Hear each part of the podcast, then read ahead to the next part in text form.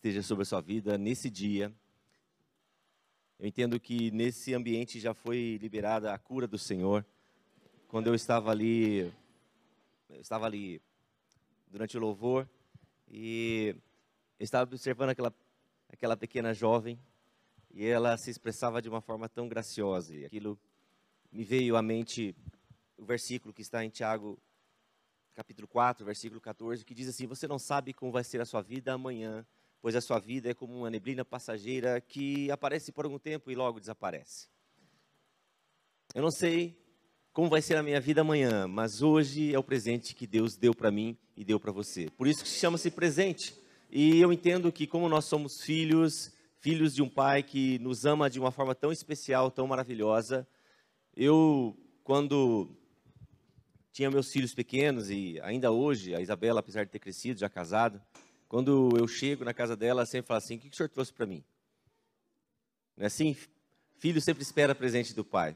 Então, eu sempre falo assim: "Papai, o que o senhor vai abrir hoje de presente para nós?"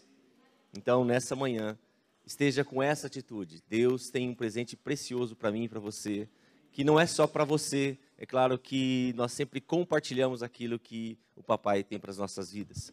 Bom, o pastor já fez uma pequena apresentação sobre quem eu sou, mas eu quero falar um pouquinho da minha vida.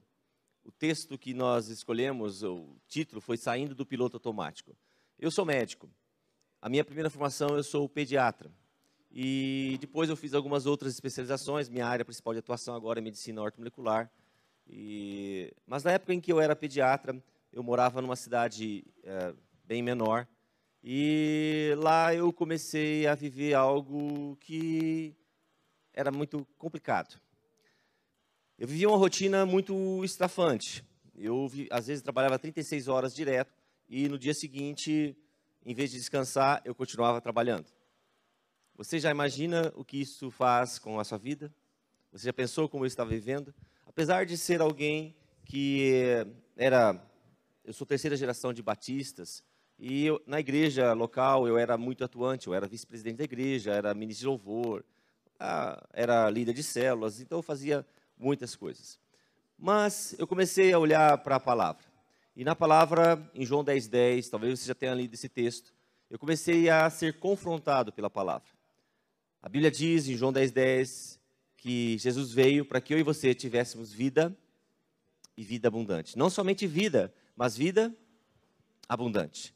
E aí eu comecei a olhar para a minha, minha vida e comecei, eu e minha esposa, Cristiana, Deus sempre toca, eu acho, as mulheres primeiro. Então, mulheres, eu quero honrar a vida de vocês, porque vocês nunca desistem dos seus maridos, dos seus esposos, da sua família. Isso é um ministério que Deus dá para vocês, uma graça que Deus dá. E nessa, nessa manhã eu quero realmente homenageá-las. Bom, minha esposa então começou a cuidar e olhar de uma outra forma para aquilo que estava acontecendo para nossa vida. Ela começou a orar. E ela começou a ver que realmente eu estava vivendo um padrão que era altamente destrutivo. Quando tocava o celular, eu sentia algo assim, o coração já disparava. Já acontece isso com você, às vezes, quando ouve o barulhinho de WhatsApp ou alguma coisa assim, seu coração, você já quer olhar para o que está acontecendo no celular, não é assim? É porque começam a ser despertadas algumas vias neurais em que você fica condicionado. Deixa eu te fazer um barulhinho aqui, porque você vai entender o que eu estou falando. O pastor falou sobre o almoço, não foi? Então eu vou fazer um barulhinho para você.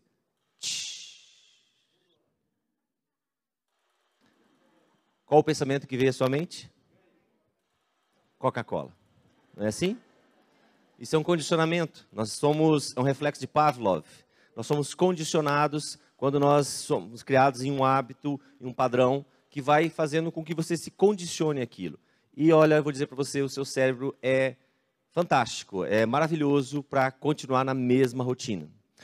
Quando você veio aqui para a igreja, você acha que você veio pelo caminho mais curto? Sim ou não? Na sua mente você deve pensar, claro que eu vim pelo caminho mais curto. Não, não. Você veio pelo caminho que seu cérebro está acostumado a fazer. Porque um caminho mais curto sempre é uma reta.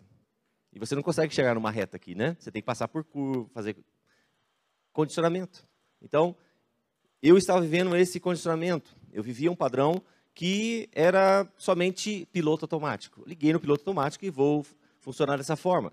Mas o seu corpo não foi preparado para funcionar no, no, no piloto automático, porque se você nasceu de novo, você foi criado para viver vida abundante. Você já nasceu de novo? Você já nasceu de novo? Como eu falei para vocês, a minha primeira formação, eu sou pediatra. E como pediatra, eu tenho que dar nota para a criança quando ela nasce. Eu tenho que saber se ela está com vitalidade, com vigor, para poder viver esse tempo novo, essa nova fase da vida dela.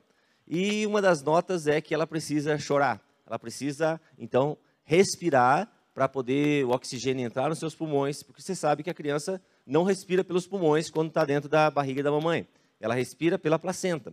Quando é clampeado o cordão, aí há um reflexo, um estímulo para que o oxigênio entre e ela então puxa o ar, o seu pulmão se abre, seus alvéolos se abrem e aí ela começa a respirar. E uma das primeiras manifestações que ela está respirando é chorar.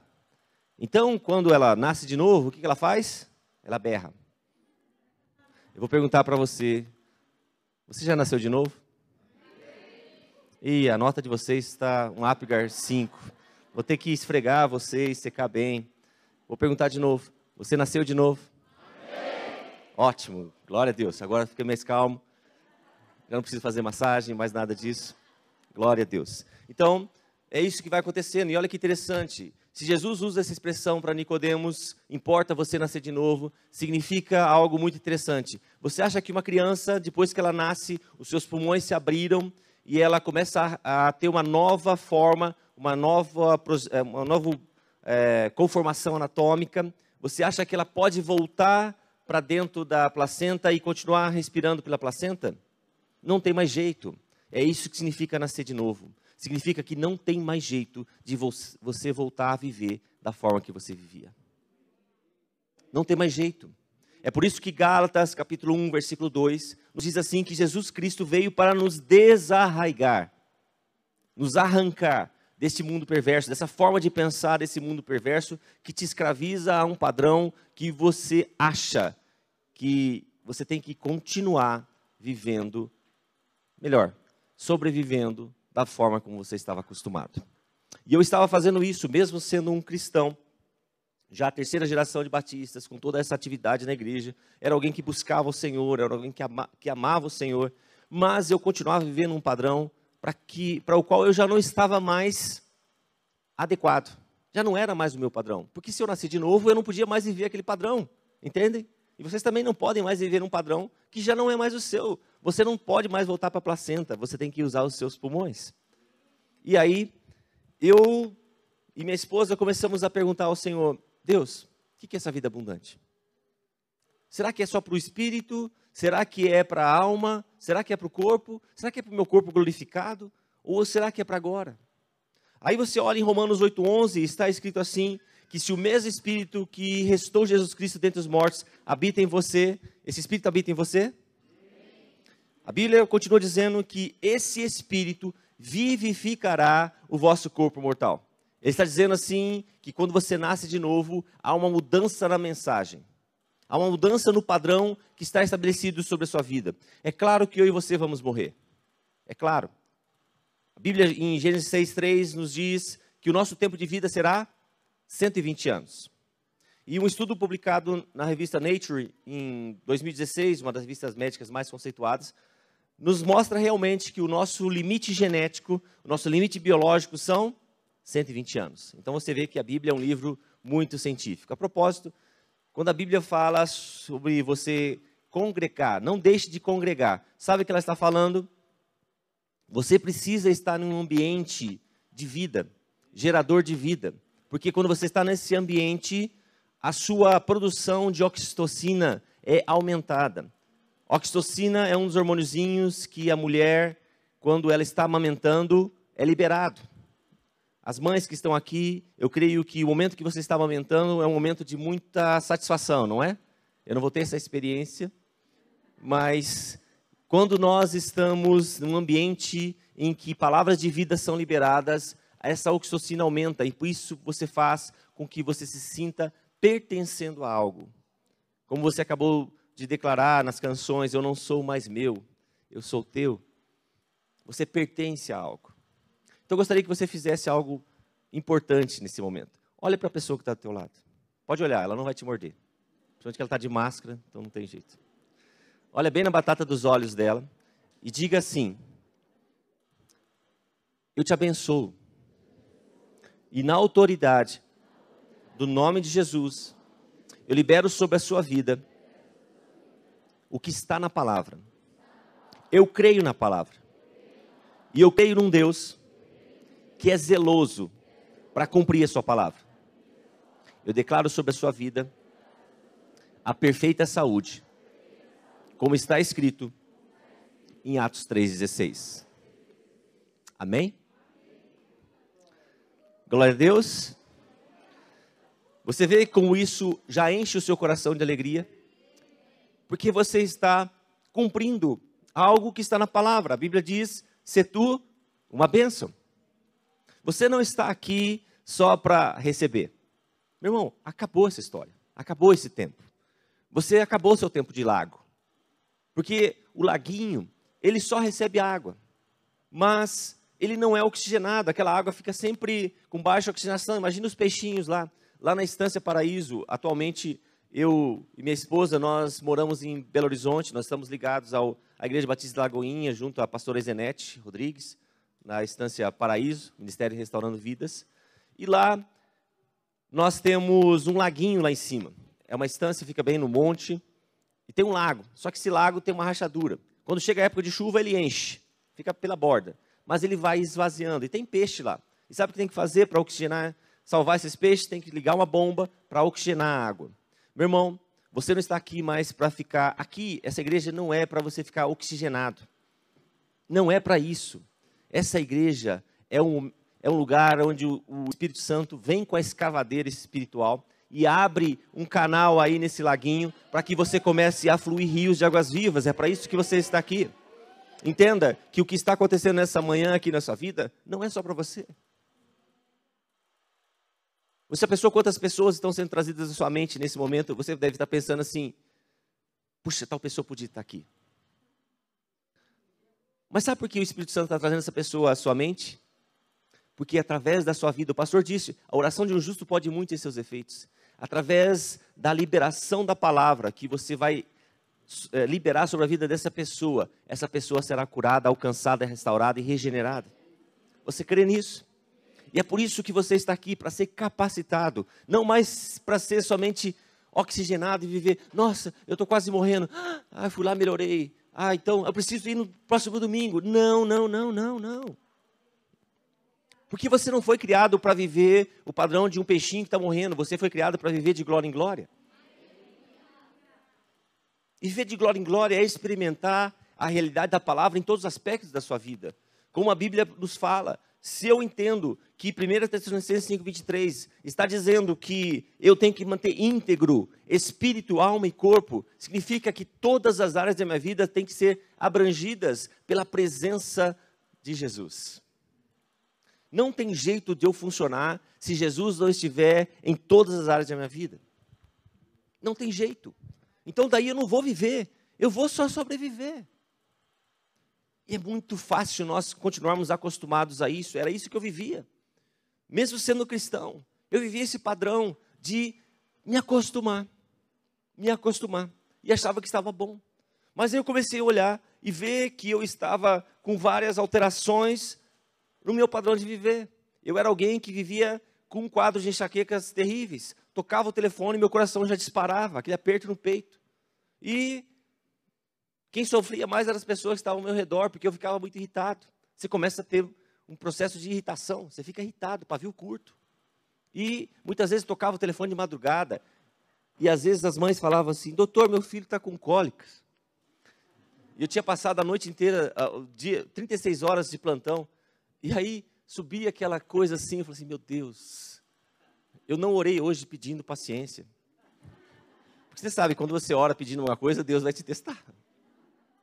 Então eu já aprendi muitas coisas assim. Eu não vou orar pedindo isso, porque senão o negócio vem. Falei, Deus, eu não pedi paciência, mas aí eu tinha que colocar paciência, fruto do Espírito, Gálatas, capítulo 5. Longanimidade.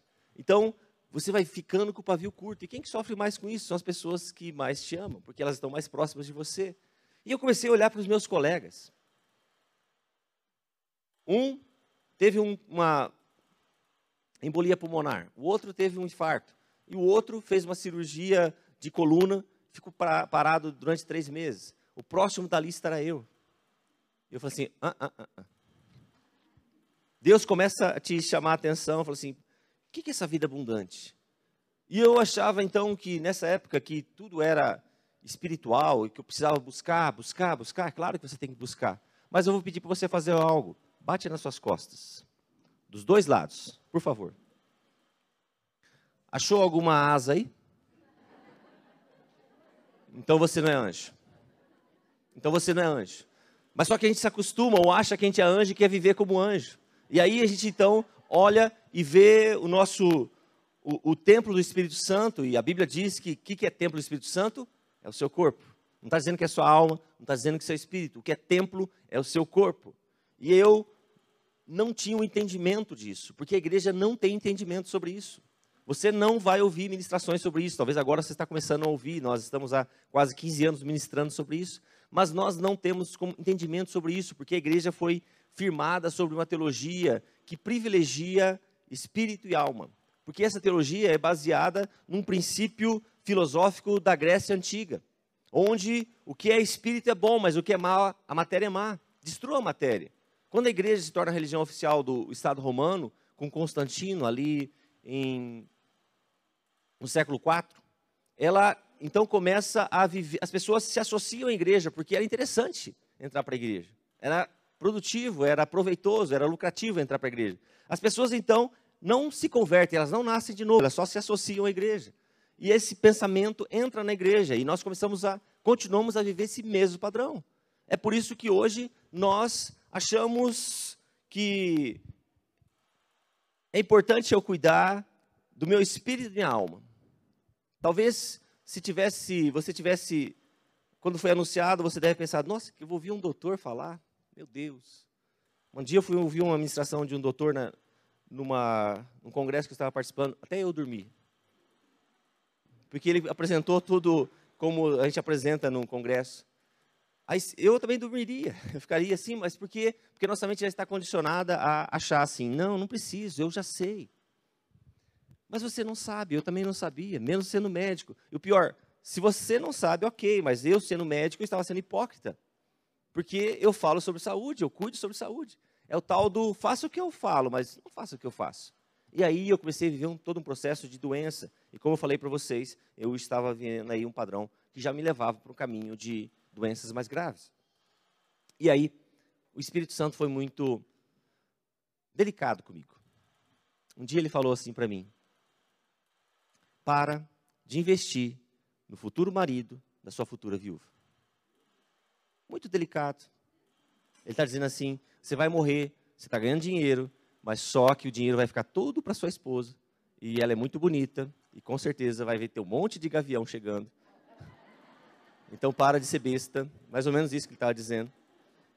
E foi essa forma sutil, delicada, mansa e suave que ele falou comigo. E aí eu me convenci mesmo que o que eu estava fazendo era algo que não tinha, não tinha futuro. E nessa época eu vivia algo interessante. Quando eu chegava do plantão, a minha esposa, agora chega o final do ano, né? Final do ano tem aquela Coca-Cola dourada. Ainda tem isso? Tem? Tem, pastor? Tá sabendo, hein, pastor? É só para informação, né? É só para informação. E aí, com aquele lacinho dourado, né? Aquele lacinho vermelho e tal. Aí eu chegava do plantão, a minha esposa já colocava um copo de coca, assim, uh, um copo de gelo, e ela, eu começava a tomar aquela coca. E um dia eu cheguei num plantão que havia sido muito estressante, havia tido várias intercorrências no plantão e, e assim, eu pude ajudar, claro, muitas pessoas. Eu estava muito feliz. Mas aí eu cheguei e eu falei assim, eu preciso de uma Coca-Cola eu estou muito cansado, eu, tô, eu preciso descarregar um pouquinho. Aí a hora que eu abri a Coca-Cola, veio aquele barulhinho.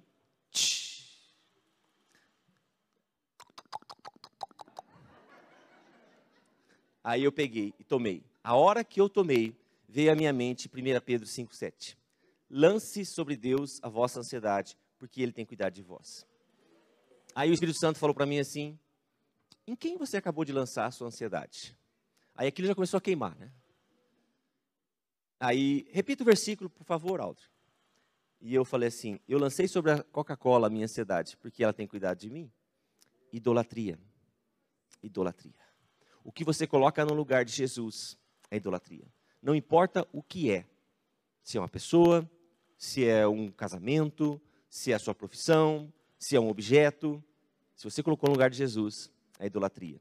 Muitas vezes nós criticamos as pessoas porque às vezes têm imagens, mas você já pensou que quando nós nascemos de novo, você vê que aquilo se torna muito fútil, não precisa mais daquilo. É muito, você já tem acesso direto com o Pai, aquilo se torna muito superficial. Mas como você faz para arrancar os ídolos do seu coração? Você já pensou nisso? E nós temos aqueles ídolos de estimação, não é? Que a gente às vezes nem percebe que eles estão lá, mas eles estão lá.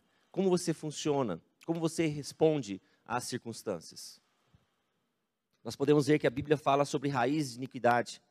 E ela usa o termo para raiz de iniquidade. Você pode ir lá no livro de Gênesis, capítulo 50, quando os irmãos de Judá, desculpa, os irmãos de José, logo após Jacó morrerem, eles se reúnem e falam assim: e se José guardar rancor contra nós e resolver retribuir tudo que nós, todo mal que nós fizemos? Essa palavra guardar rancor é chama-se é, uma outra expressão é raiz de amargura, mas essa palavra no hebraico, sabe qual é o significado dela?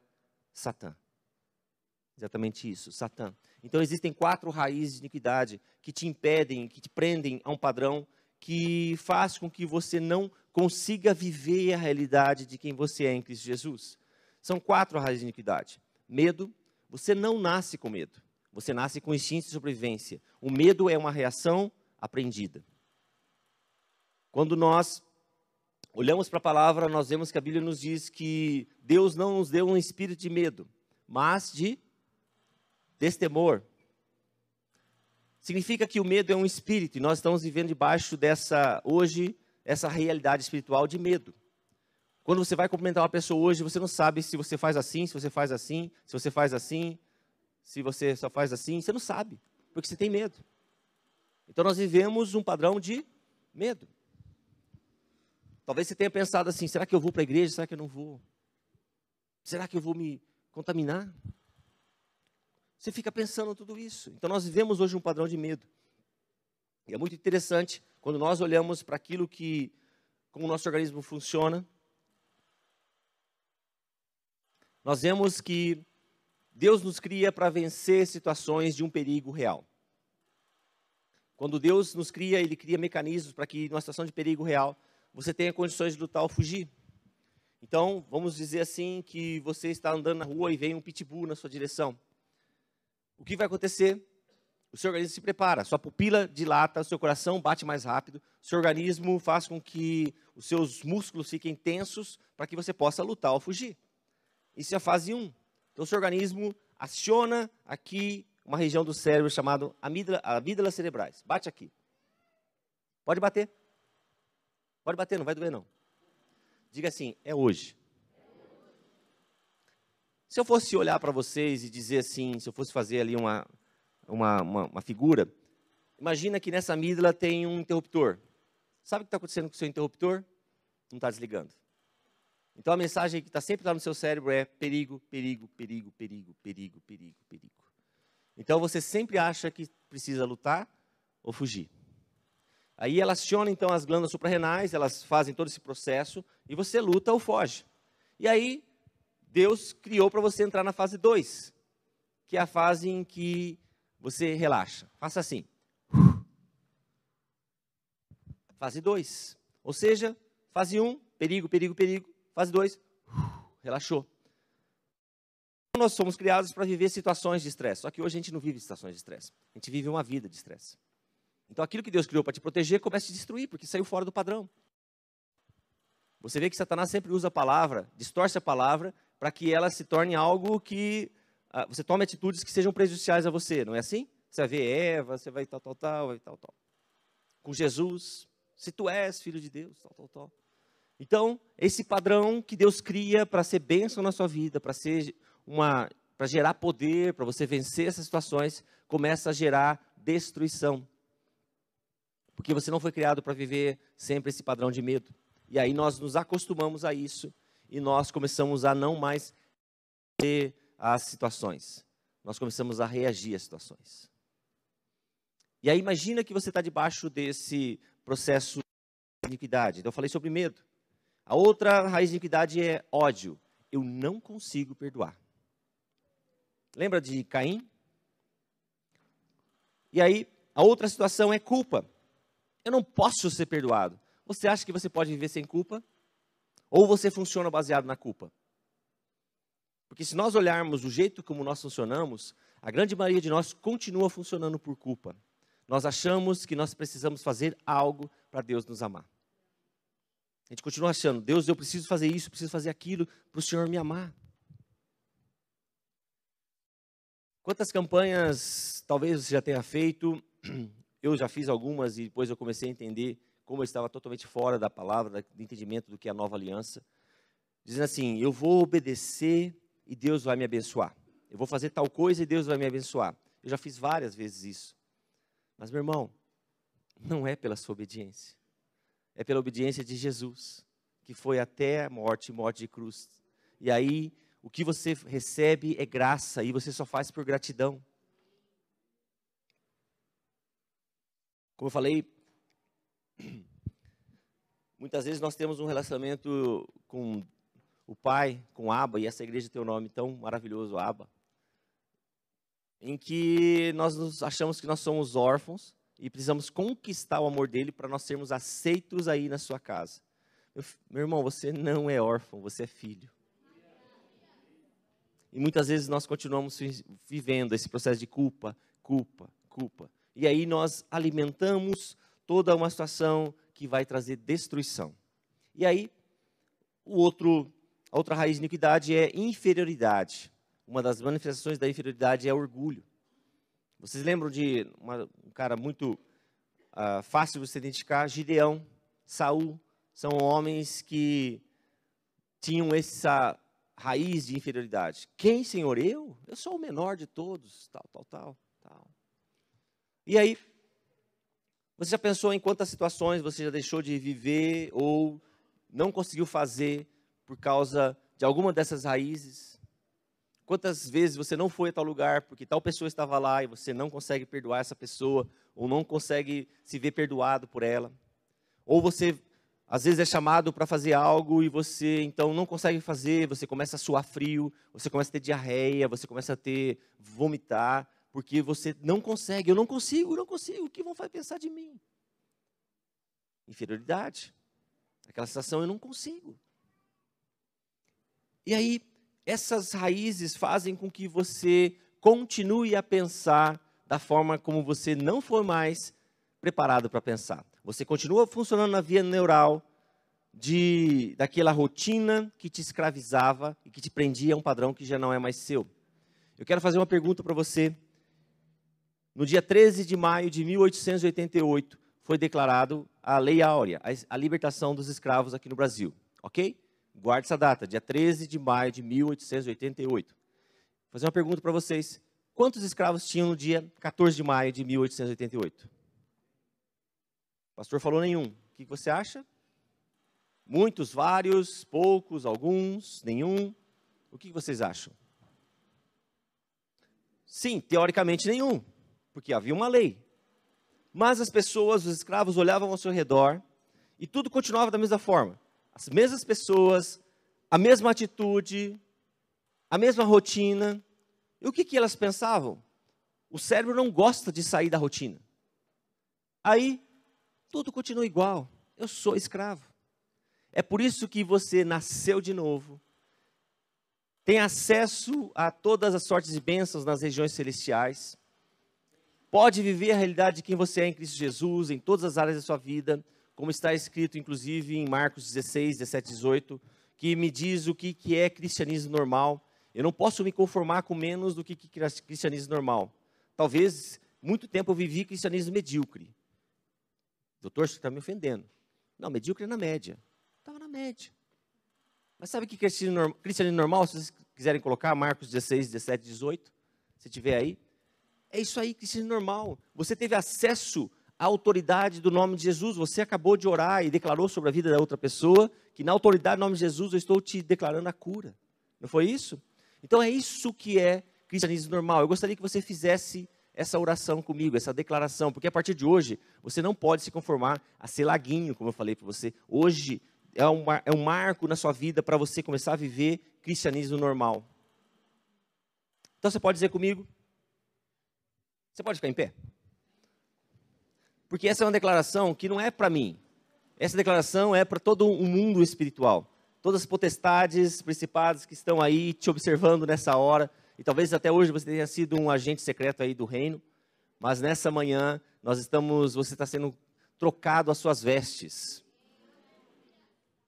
Então você vai dizer comigo assim: na autoridade do nome de Jesus, que eu tenho acesso, porque eu nasci de novo e eu sou filho, eu declaro que esses sinais irão me acompanhar, porque eu creio na autoridade do nome de Jesus, eu expulsarei demônios, eu falarei novas línguas se eu beber alguma coisa mortífera, não me fará dano algum. Eu pegarei serpentes. Se eu impuser as minhas mãos sobre os enfermos, eles serão curados. Quando eu orar pelos enfermos, eles serão curados. Essa é a minha rotina a partir de hoje. Essa é a minha realidade a partir de hoje. Eu não me conformo ao padrão do mundo, mas eu me conformo ao padrão dos céus. Em nome de Jesus. Amém? Amém. Glória a Deus. Você pode se assentar. Sabe por que é importante você declarar? Porque Jesus disse: se disseres, não adianta você só ficar pensando e orando e fazendo assim. Hum, a Bíblia diz: se disseres. Porque a Bíblia diz que a vida e a morte estão no poder da língua. Então, se você não declara a realidade do que está acontecendo no seu interior, aquilo continua como somente uma semente, mas não caiu na terra e não começa a frutificar. E é por isso que eu estou pedindo para você fazer várias declarações, porque é um tempo de nós resgatarmos essa realidade da vida abundante. Pois bem, quando eu falei para vocês, eu joguei a coca fora. Nunca mais tomei Coca-Cola. Eu tomava dois litros de coca por dia, era normal. E eu comecei, eu e minha esposa, começamos a buscar então o que era essa vida abundante. Nós pedimos ao papai, pai, o que é essa vida abundante? Mostra para gente, quais são os princípios? E aí nós fomos buscando na palavra, o Espírito Santo foi ministrando as nossas vidas, ele começou a nos dar fundamentos de uma vida abundante. E aí nós então, começamos a colocar em prática isso em nossas vidas. E como eu falei para vocês, aquilo que você recebe não cabe nos seus braços. As pessoas que estavam ao nosso redor começaram a ver o que está acontecendo com vocês. E nós, então, falamos assim: olha, uh, Deus nos ministrou que era um fundamento de uma vida saudável. E aí nós começamos a. Formatamos um seminário que é o Metanoia Saúde. E aí nós começamos a ministrar na vida de outras pessoas. Se você quiser apontar a câmera do seu celular aí, Está aqui, ó, nesse QR Code, pode apontar. E aí nós começamos então a ministrar na vida dos nossos amigos. E aí, em 2008, nós conhecemos a pastora Zenete. E Deus nos liga. Diga assim, conexões divinas. Eu fiz a conexão divina com o pastor.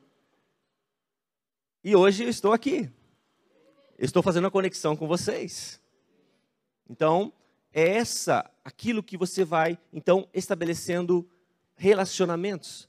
E aí, em 2010, o Senhor nos convida através da vida dela. Nós vivíamos então numa situação de conforto muito confortável, mas nós entendemos que Deus havia trazido um tempo novo para nós. Eu creio que Deus está trazendo um tempo novo para vários de vocês aqui. Novo, novo. Talvez você vá ser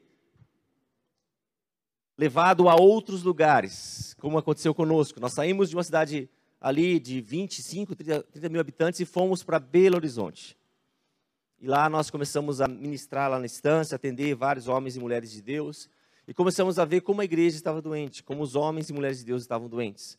Como o pastor falou, ele fez um exame que mostra o que, que o estresse faz no seu organismo.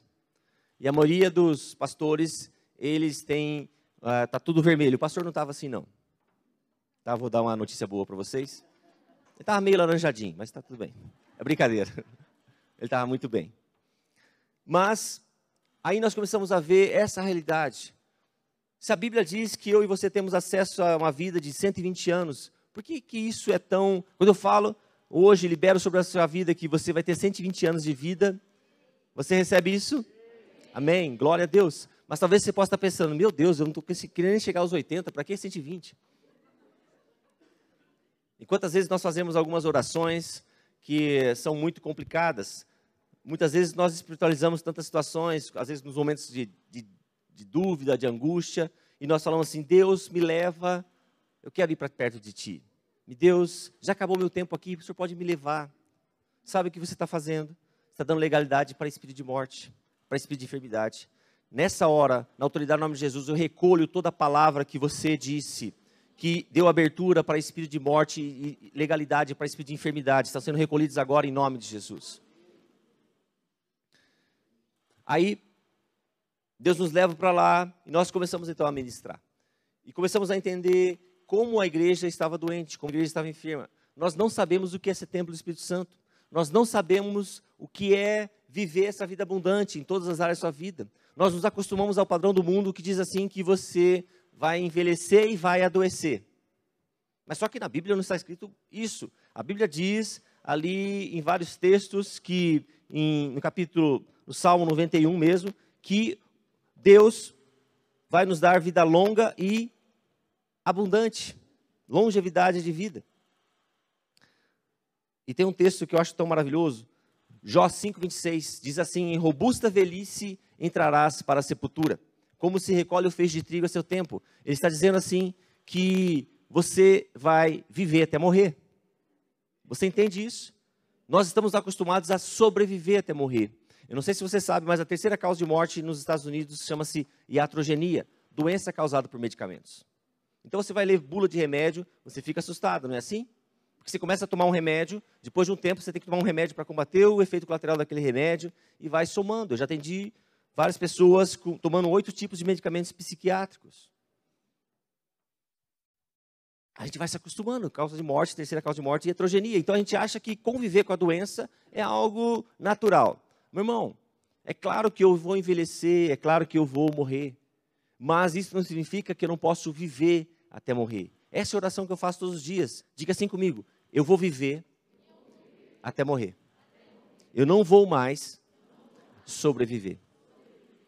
É isso. Só que para que isso aconteça, você não pode mais continuar funcionando da forma que você estava funcionando. Não pode mais continuar funcionando segundo o padrão que o mundo estabelece para você. Se você continuar funcionando disso, Romanos 12, 2 não é mais a sua realidade. Ou nunca foi. A Bíblia diz: não se conforme a este mundo, mas transformai-vos pela renovação da, moça, da vossa mente. Da onde vem a palavra metanoia, da onde vem o nosso, nosso programa. Para que você seja capaz de experimentar a boa, perfeita e agradável vontade de Deus. Significa que se você continua vivendo o padrão daquele de escravo, aquela mente escrava, você não consegue acessar a realidade da boa, perfeita e agradável vontade de Deus. Você continua só achando que, como um escravo, que você precisa de migalhas, que você só tem migalhas. Mas você não tem mais migalhas. Você tem acesso à mesa principal, ao banquete que o Pai tem preparado para você todos os dias. E a propósito, é muito interessante a passagem em que do filho pródigo, em que quando o pai olha para ele, ele se encontra com o pai, o pai abraça, coloca vestes novas, coloca um anel no seu dedo, sinal de aliança. E a Bíblia diz em algumas traduções, e colocou nele sandálias de filho. Sabe por quê? Escravo sempre andava descalço. Meu irmão, quando você nasceu de novo, o papai colocou sandálias de filho em você. Você já foi identificado. Então você não precisa mais colocar os seus pés em situações em que o papai não colocou proteção para você. Porque os seus pés são os pés que levam o evangelho da paz. E evangelho é boas novas. Quando as pessoas olham para você, o que, que elas veem? O que elas veem quando vem, olham para você? Se eu perguntar para você quem é o seu modelo de vida saudável, para quem você olha? Para todos os aspectos da sua vida. Vamos falar do físico. Quem você se inspira para como seu exemplo? Pode ser um de cada vez, não precisa ser tumulto todo, não. Não seria uma coisa natural você sendo um cristão? Você sabe que a palavra cristão significa pequeno Cristo. Não seria natural, óbvio e ululante que quando eu perguntasse para você quem é seu modelo de vida saudável, você dissesse, é claro que é Jesus. Não seria óbvio isso? E aí, a Bíblia diz em Romanos 8, 29 que eu e você fomos criados para sermos conforme a imagem do Filho. Ou seja, aí você temos um modelo. Lembra que eu falei quais são, quais são os ídolos do seu coração? Talvez se você não entende que Jesus é, tem que ser a figura central da sua vida, em todas as áreas da sua vida, você está colocando um outro ídolo. Está colocando alguém. E não dá certo. Pode funcionar durante algum tempo, mas não vai dar certo. Vou te mostrar um exemplo. Lembra do Thor no primeiro filme dos Vingadores? Fartão, bonitão, barbudão. Lembra do Thor no último filme dos Vingadores? É isso que acontece quando nós colocamos alguém no lugar de Jesus ou algo no lugar de Jesus. Funciona durante o tempo. Vai ser lindo, maravilhoso, mas degenera. Porque só Jesus te traz vida. Só Jesus te leva a viver de glória em glória. Só Jesus pode responder todos os anseios do seu coração. Porque só Ele morreu na cruz por você. Quantas vezes eu fiz essa pergunta e as pessoas vezes disseram: Ah, é tal pessoa, é tal médico, é tal pastor, é tal isso, tal aquilo, é o tal do coaching, é tal e tal, tal, tal. E eu falo assim, eu penso assim: essa pessoa morreu na cruz por você? Mas por que, que nós dizemos essa realidade tão esquizofrênica? A esquizofrenia é uma das doenças psiquiátricas em que a pessoa muitas vezes pode ter uma, uma dupla personalidade, ela pode ter uma dissociação. Ela vive uma realidade no momento e depois, em outro momento, ela vive outro. Por que você vem aqui na igreja e dá glória a Deus, canta aleluia, abraça, chora, mas sai daqui começa a viver a sua realidade? É porque você continua funcionando segundo o padrão do mundo. Mas você não foi chamado para viver o padrão do mundo. Porque a Bíblia diz que todos os que nasceram de novo, todos nasceram de novo, são filhos de Deus, todos esses são guiados pelo Espírito. Significa que quando Jesus fala que você recebeu uma vida abundante, significa que você recebeu uma vida que você não tinha. Vida abundante significa Zoe. Você, até hoje, talvez antes de nascer de novo, tenha vivido os outros três, três tipos de vida que, que a palavra grega representa. A vida bios, que é essa vida biológica, e muitas vezes nós estamos sobrevivendo, como eu estou falando.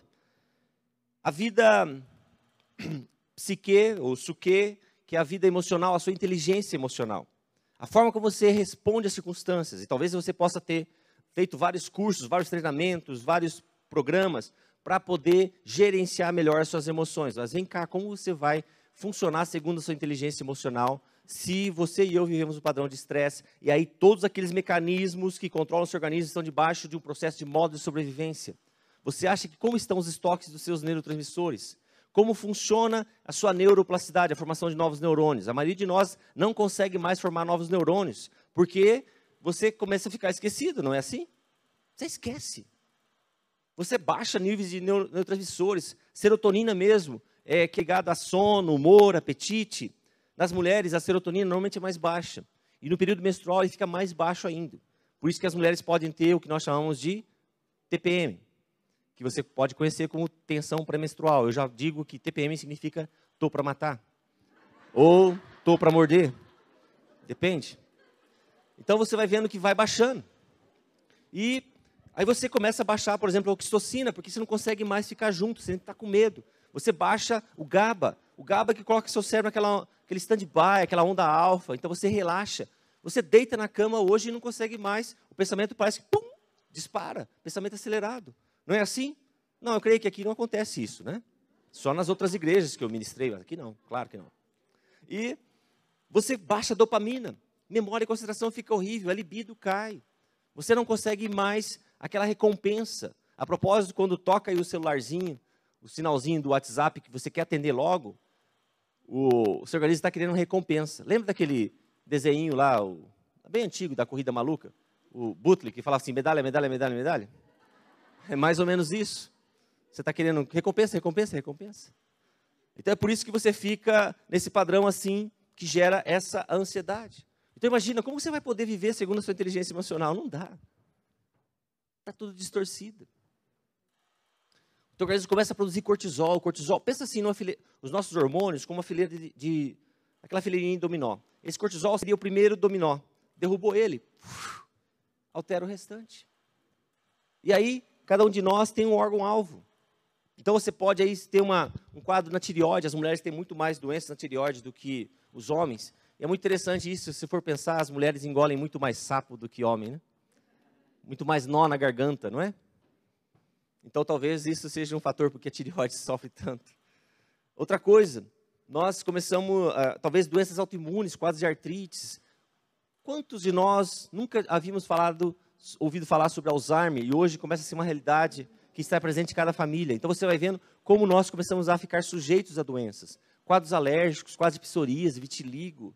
Todos esses quadros que começam a quadros de gastrite. E você pensa assim: "Ah, não, isso é uma coisa nova". Não. Você vai olhar Paulo falando sobre isso, pedindo para Timóteo: "Olha, cuida do seu estômago". É gastrite nervosa. Paulo falando para os irmãos ali: "Olha, toma cuidado com Timóteo. Vai com calma com ele". Timóteo estava com quadro de fobia social.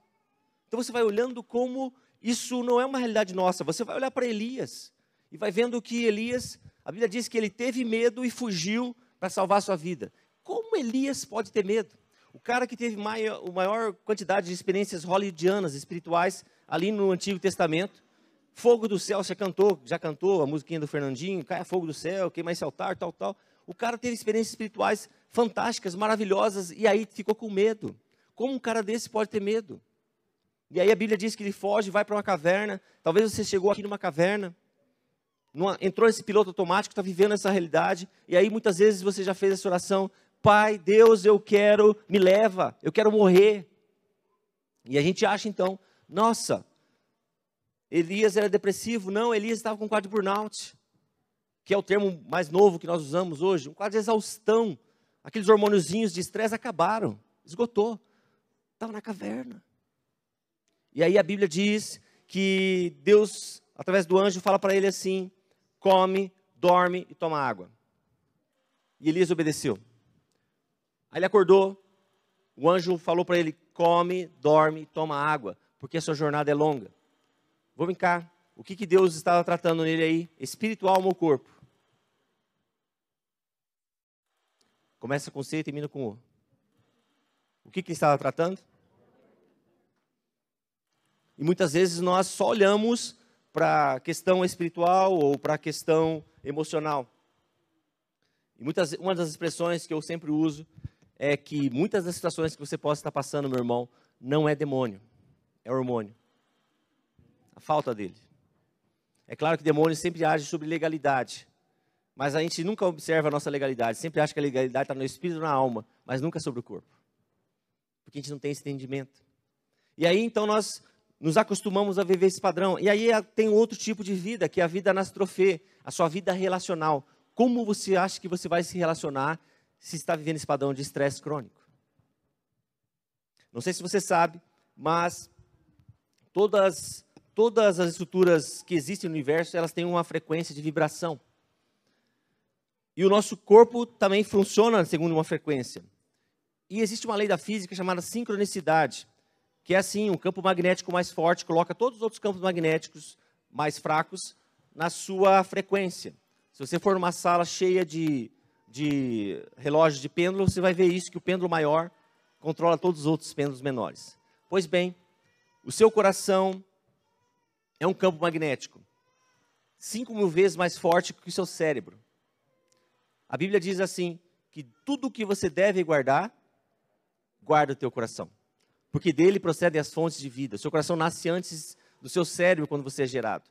Então, se você tem um padrão que traz murmuração, um padrão que não é grato, porque o padrão que tira você desse estresse é ser grato. Jesus disse: que você vai ter aflições nesse mundo, mas tem de bom ânimo, ou seja, seja grato. Para de olhar segundo a ótica, a lente que você estava acostumado. Começa a olhar pela lente do Espírito, pela inteligência espiritual que você recebe. Olha aquilo que o Espírito Santo está fazendo através dessa situação na sua vida e você vai ver que a coisa começa a mudar. E aí, então quando nós olhamos para essa, essa, o jeito da gente funcionar, nós vemos que nós muitas vezes murmuramos, reclamamos, somos ingratos, e isso traz todo um padrão de caos no seu organismo. Como você acha que isso vai afetar as pessoas ao seu redor? As pessoas não querem ficar perto de você. Você se torna uma pessoa chata. Não, mas eu estou falando do evangelho. Não, não, meu irmão. Evangelho é boa nova. Se você não é uma pessoa alegre, que transborda gratidão, meu Deus, que evangelho você vai transmitir? Você vai, no máximo, transmitir religião, religiosidade, jogar um monte de regras. Faça isso, não faça aquilo. Mas a, liber... a Bíblia diz que foi para a liberdade que você foi chamado. E aí, nós falamos desses três vida, tipos de vida que fazem parte da nossa vida natural.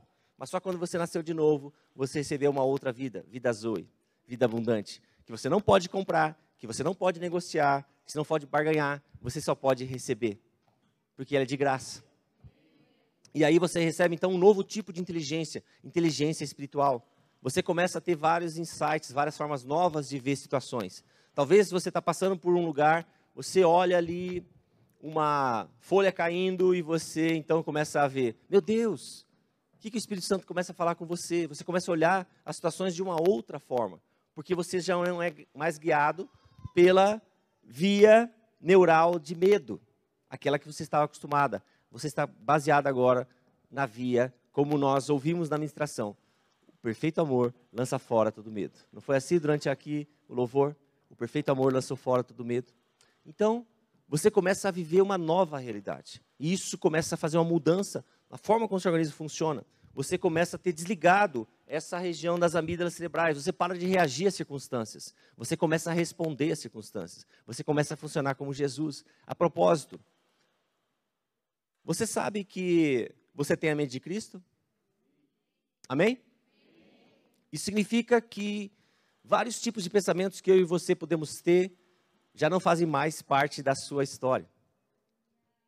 Porque Filipenses 4:8 reflete ou exprime o que significa a mente de Cristo. Se você quiser colocar o texto aí, Filipenses 4:8, nos diz assim que tudo que é justo, tudo que é puro, tudo que é honesto, tudo que é verdadeiro, tudo que é de boa fama, digno louvor, ocupe o vosso pensar. Então está dizendo assim que esse é o jeito de Cristo pensar. Eu gostaria que você fizesse uma oração comigo. Pode fechar seus olhinhos. Você vai fazer uma declaração, na verdade. Não é para mim, mas você vai declarar algo muito poderoso. Diga assim comigo: Satanás, pega todo esse lixo de pensamentos que você queria que eu acreditasse que eram meus. Não são meus, porque eu tenho a mente de Cristo. Até hoje, eu não tinha um entendimento para exercer autoridade, para minha mente permane permanecer limpa e focada e sincronizada com a mente de Cristo. Mas hoje eu entendi que Filipenses 4:8 é a minha forma de pensar, porque eu tenho a mente de Cristo. Então pega todo esse lixo e vai embora agora. Em nome de Jesus. Amém? Amém? Então você está exercendo a autoridade que é no nome de Jesus. Muitas vezes você está dizendo assim: eu preciso da oração de tal pessoa. Você é um justo, você já foi justificado pela palavra. E a Bíblia diz que a oração de um justo pode muito em seus efeitos. Então, você está sendo capacitado para viver a realidade do Evangelho na sua vida. E eu gostaria, então, de orar com você. Eu posso orar por vocês? Amém. Por que, que eu vou orar com vocês? Quando eu comecei a ministrar no Moriá, que é um, um dos programas que tem na, na Estância Paraíso, que é um programa de cura e restauração, alguém já fez Moriá? Então depois você acessa lá o site da Estância, estanciaparaíso.org.br, e você é, se familiariza com esses programas. Um deles é o Moriá. E aí eu estava, e a primeira vez que eu ministrei foi lá nos Estados Unidos. E eu estava ministrando todo bonitinho, né, aquela palestra médica assim bonita, tal, falando da Bíblia, tal, aquilo que eu estou falando para vocês. Mas aí o Espírito Santo falou comigo assim: ore pelos enfermos.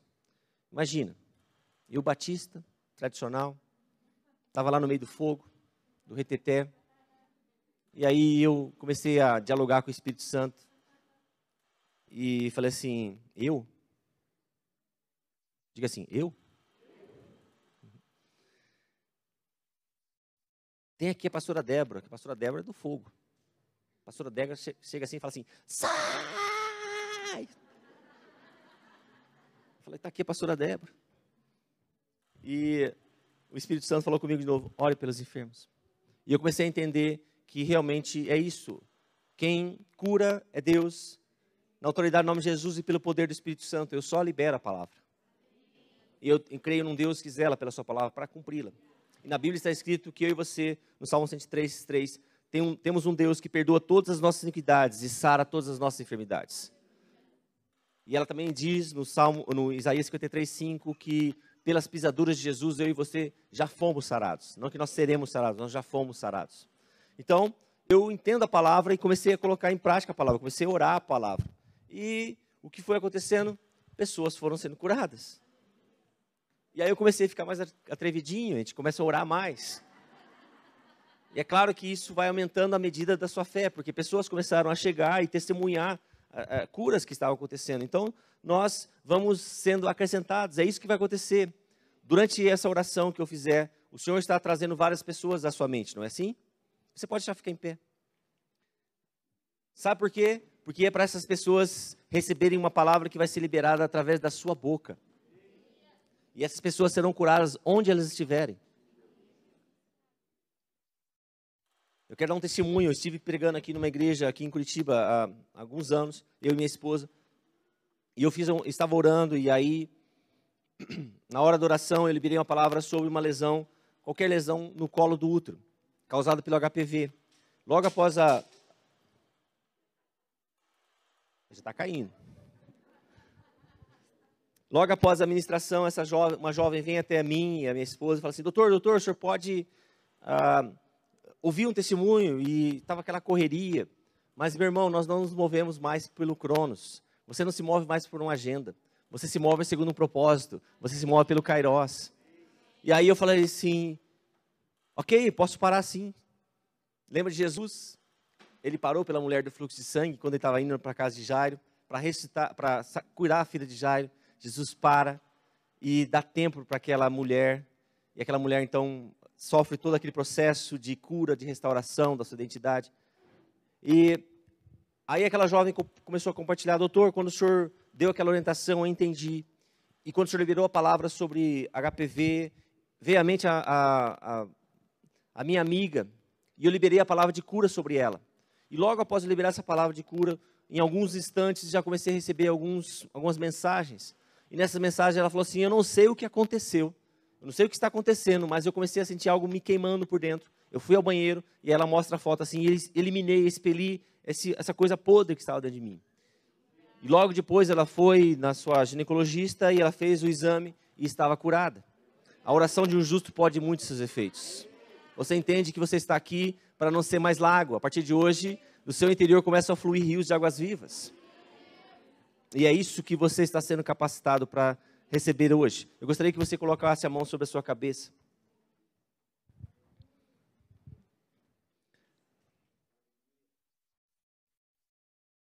Uma coisa que é importante você entender também é que quando eu orar por você, a oração sempre é de concordância. A Bíblia diz que tudo que é ligado na terra é ligado nos céus, e tudo que é desligado na terra é desligado nos céus. Então, é importante você entender isso, que logo após você receber a oração, se você procurar alguma das pessoas que estão aqui, os intercessores, o pastor ou mesmo a mim, a oração que você vai pedir para nós é uma oração de concordância, de gratidão, dizendo assim: Eu tinha tal coisa, mas eu fui curado, eu gostaria que você orasse comigo. Você não vai mais dizer assim: O senhor pode orar por mim, porque eu tenho tal coisa. Porque aí não tem concordância, entende? Então, coloque a mão sobre a sua cabeça. Pai, em nome de Jesus, nós queremos te agradecer por essa manhã. O Senhor abriu não somente um pacotinho de presentes, mas o Senhor abriu todo o estoque de presentes dos céus aí para nós.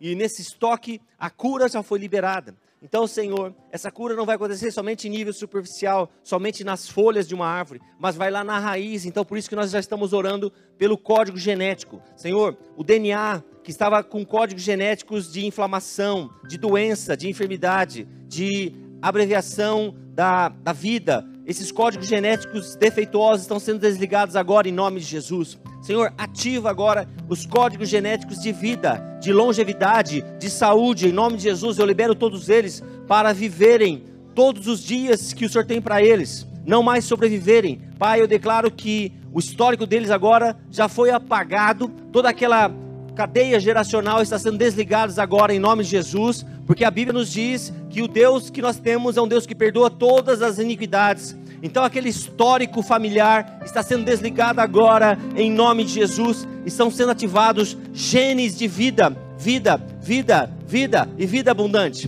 Pai, vai, continua nas células, vai ali nas mitocôndrias, as unidades de força das células. Então essas essas usinas, essas turbinas que estavam paralisadas porque não tinham mais energia, não tinham mais água, estão sendo movimentadas agora pela dunamis, pelo poder do Espírito Santo. Então, exaustão, burnout, vai embora agora em nome de Jesus. Eu declaro que há uma, meu Deus, uma medida sacudida, recalcada e transbordante da energia do céu sobre a sua vida agora, e você vai cumprir todo o propósito que Deus tem para você. A partir de hoje, você está recebendo a salvação também no seu corpo, de uma forma que você nunca viveu hoje. Uma plenitude da abundância do Senhor sobre a sua vida. O que estava sobre Jesus está sobre você agora. Aquela disposição, aquela energia, aquela vontade está sendo liberada sobre a sua vida nessa manhã, para você poder levar os céus aonde você entrar. Pai, toca agora no subconsciente, no inconsciente, esse banco de dados. Pai, que estão armazenadas várias informações e talvez esses bancos de dados aí estão com cheios de vírus que tem trazido informações que levam à morte, à doença. Pai, nessa hora nós passamos agora com o antivírus dos céus e retiramos toda essa informação, esse padrão que aprisionava. Aquelas estruturas de medo, de ódio, de culpa, de inferioridade estão sendo agora arrombadas. Aquelas celas estão sendo destruídas agora. E o perfeito amor entra lança fora todas essas estruturas em nome de Jesus. Pai, essa mente está sendo alinhada à mente de Cristo. Nunca mais eles vão viver a realidade de escravidão, porque foi para a liberdade que eles foram chamados e coloca em prática essa liberdade. Pai, as sandálias de filho já estão nos pés de todos eles. Aquela padrão de escravidão, de acharem que estavam descalços, acabou agora em nome de Jesus.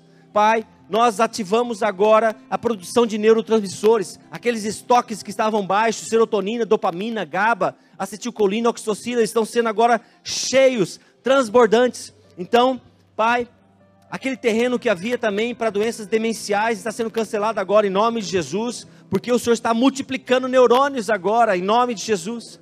Pai, aquelas sinapses que estavam destruídas estão regeneradas agora em nome de Jesus o Senhor está multiplicando a sua inteligência agora nessa manhã.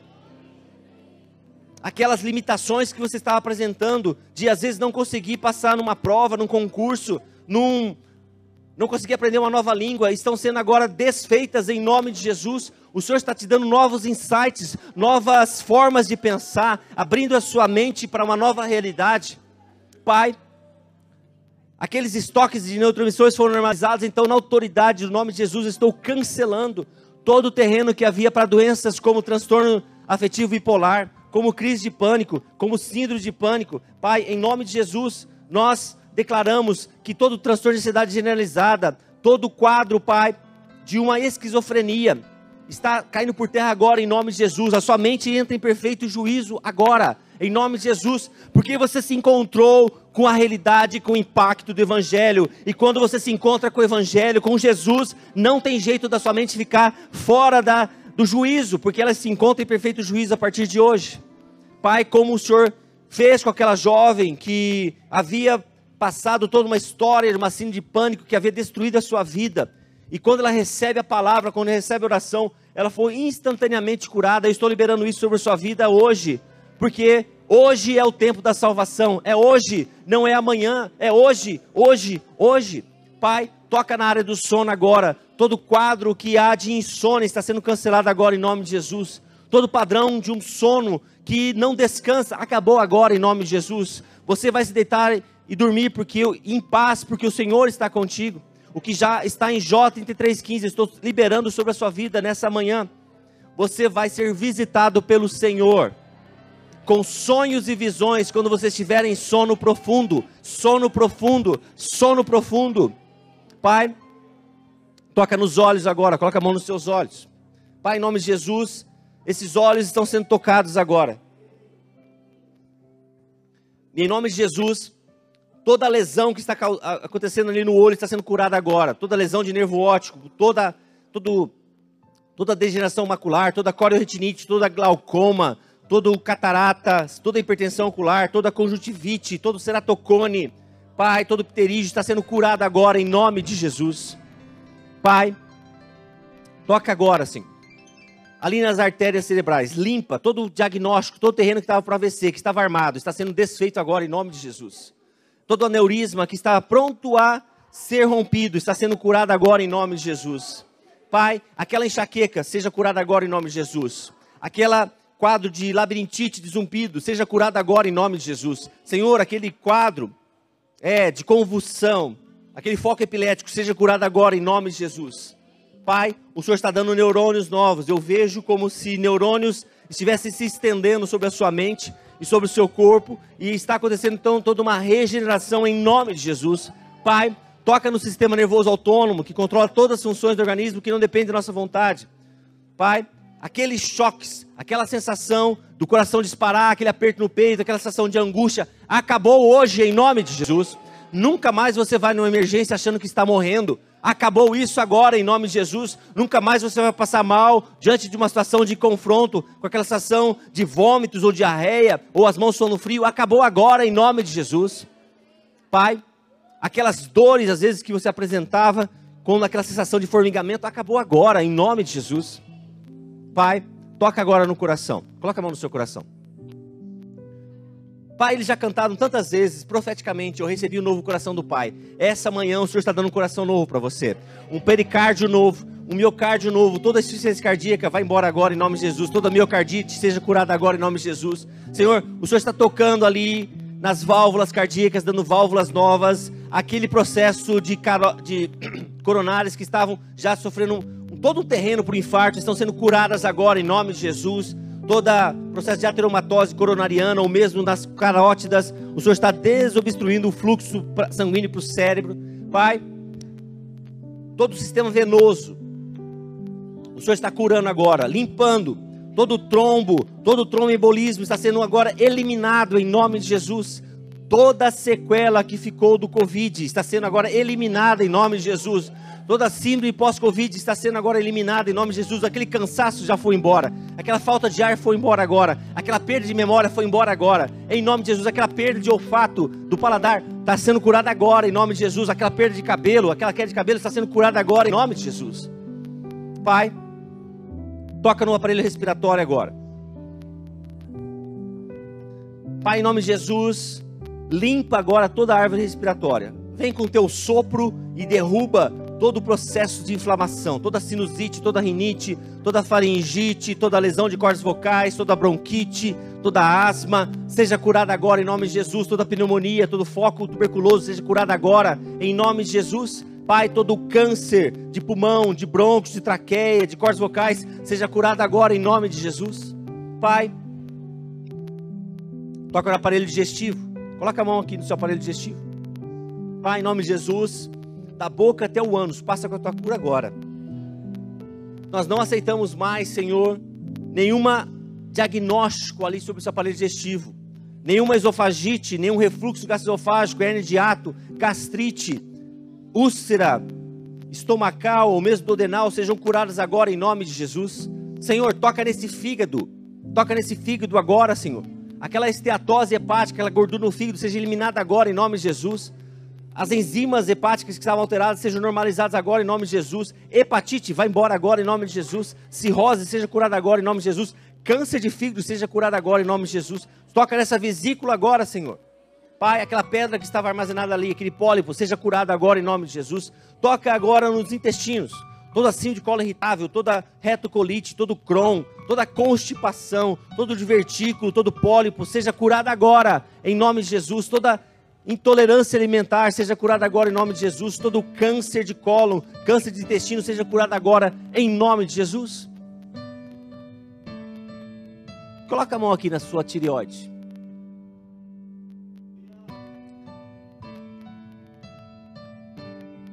Pai, nós oramos agora pelo sistema endócrino. Como orquestra, há uma afinação agora de todas essas glândulas, de todos os hormônios. Como orquestra, elas entram numa sinfonia.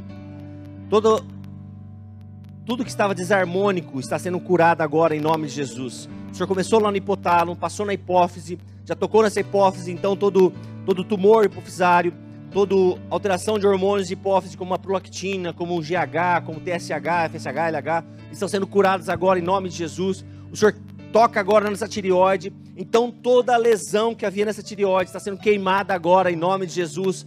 Todo cisto, todo nódulo, todo câncer de tireoide, toda tireoidite, todo hipo ou hipertireoidismo está sendo curado agora em nome de Jesus. O Senhor já toca no pâncreas, coloca a mão aqui do seu lado esquerdo.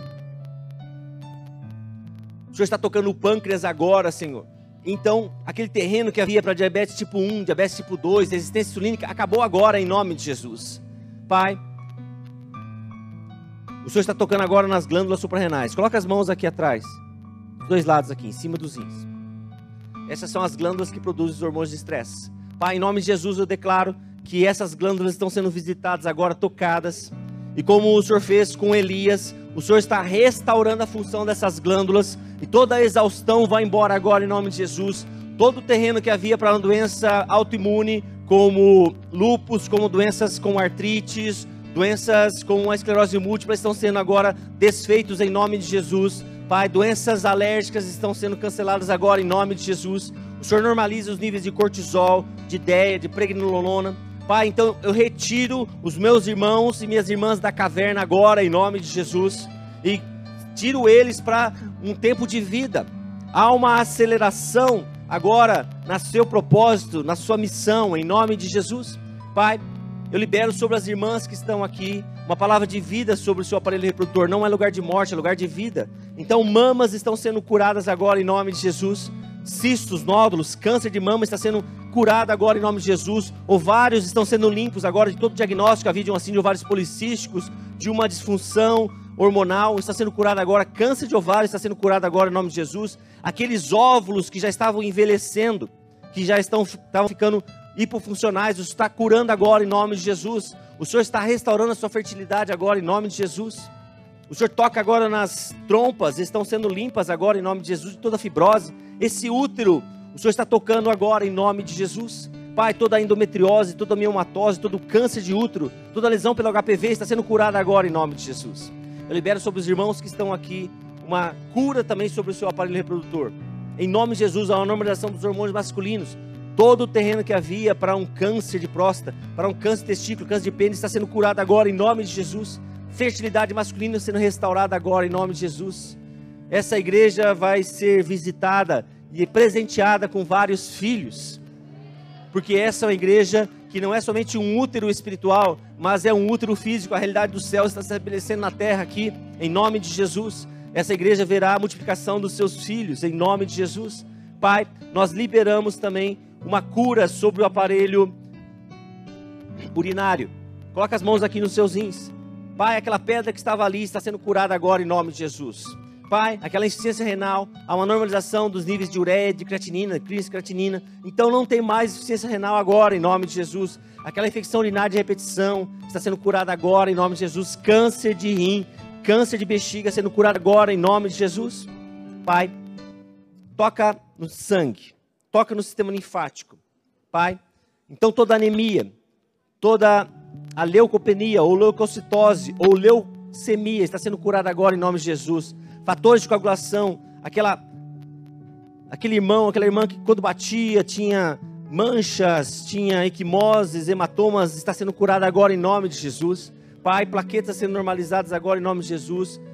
Sistema linfático está sendo limpo agora, em nome de Jesus. Então, todo linfoma seja curado agora, em nome de Jesus. Aquele edema, aquele inchaço sendo curado agora, em nome de Jesus. Coloca a mão sobre. Pode passar a mão no seu cabelo. Pai, nós estamos numa realidade em que nós estamos agora no seu colo. Então, o Senhor está passando as mãos nos cabelos. Então, toda doença já foi embora toda dermatite psoriática, toda alopecia areata, toda quadro de queda de cabelos. Pai, o Senhor está afagando o nosso rosto agora, então toda acne foi embora, toda dermatite, todo vitiligo, toda psoríase, toda dermatite de contato, toda dermatite atópica foi curada agora em nome de Jesus. O Senhor olha para as nossas unhas, toca nelas, dá um beijo nelas agora, e todas elas estão sendo curadas agora em nome de Jesus. Pai, Coloca a mão agora na sua coluna. O Senhor toca na nossa coluna porque o Senhor está nos abraçando. E a realidade espiritual de uma coluna nova que o Senhor deu para cada um deles já foi concretizada. Porque eles pararam de olhar para a realidade aqui da terra e começam a olhar para a realidade do céu, do alto. Então sua coluna espiritual foi reposicionada. Então você está recebendo também uma coluna física nova, vértebras novas. Vértebras que estavam enfermas estão sendo curadas agora em nome de Jesus. Vértebras que estavam fora do lugar estão sendo reposicionadas agora em nome de Jesus. Por isso que uma perna que estava mais curta que a outra está crescendo agora em nome de Jesus. Pai, discos intervertebrais que estavam inflamados estão sendo curados agora em nome de Jesus. Aquelas hérnias estão sendo curadas agora em nome de Jesus. Aquelas raízes nervosas que estavam inflamadas estão desinflamando e sendo curadas agora em nome de Jesus. Nunca mais você vai ficar numa cama travado com um quadro de nervo ciático, com uma dormência, aquela dor que você não suportava, acabou agora, em nome de Jesus. O Senhor já está tocando em todas as suas articulações. O Senhor toca nos seus ombros, o Senhor toca nos seus cotovelos, toca nos seus punhos, toca nas falanges das mãos, toca no seu quadril, toca nos joelhos, toca nos tornozelos, toca nas falanges dos pés. Cada uma dessas articulações agora está recebendo o bálsamo de Gileade. Então todo o diagnóstico havia de ali de uma artrite, de uma artrose, de uma bursite, de uma capsulite, de uma tendinite, de uma epicondilite, está cancelado agora em nome de Jesus. Pai, aquele dedo em gatilho acabou agora em nome de Jesus. Pai, aquela aquele quadro de faceite plantar acabou agora, você não conseguia pisar. Você agora você pode pular, você pode caminhar, porque você tem sandálias de filho e seus pés são os pés que levam o evangelho da paz. Pai, em nome de Jesus nós declaramos que os músculos estão sendo tocados agora. Então toda a fibromialgia já foi curada agora em nome de Jesus. Aquela sarcopenia, aquela perda de força acabou agora em nome de Jesus. O Senhor toca nos ossos. Os ossos que estavam secos não mais estão secos. O Senhor está dando agora ossos novos. Pai, aquela osteoporose, aquela osteopenia está sendo curada agora em nome de Jesus. Aquela fratura mal consolidada, o Senhor está dando agora um osso novo em nome de Jesus. Aquele tumor ósseo está sendo curado agora em nome de Jesus. Pai,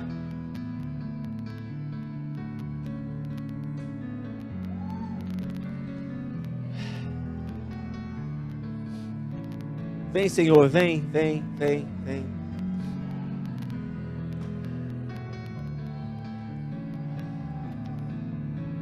Nós agradecemos, papai. Porque nós estamos num ambiente da tua presença.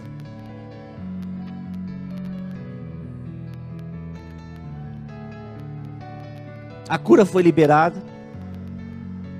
A realidade dos céus foi liberada aqui na sua casa. E onde Jesus chega, a doença vai embora. Onde Jesus chega, a shalom chega, a paz que excede todo entendimento. Onde Jesus chega, a alegria do Senhor torna-se a nossa força. Onde o Senhor chega, onde Jesus chega, a morte vai embora. Onde Jesus chega, os sonhos são ressuscitados. O Senhor está trazendo à sua memória aquilo que dá esperança. Pai, obrigado por essa manhã. Obrigado por esse tempo tão precioso. Pai, eu não vim aqui para ministrar uma palavra. Eu vim aqui para compartilhar o evangelho. Eu vim aqui para compartilhar vida, vida, vida, vida.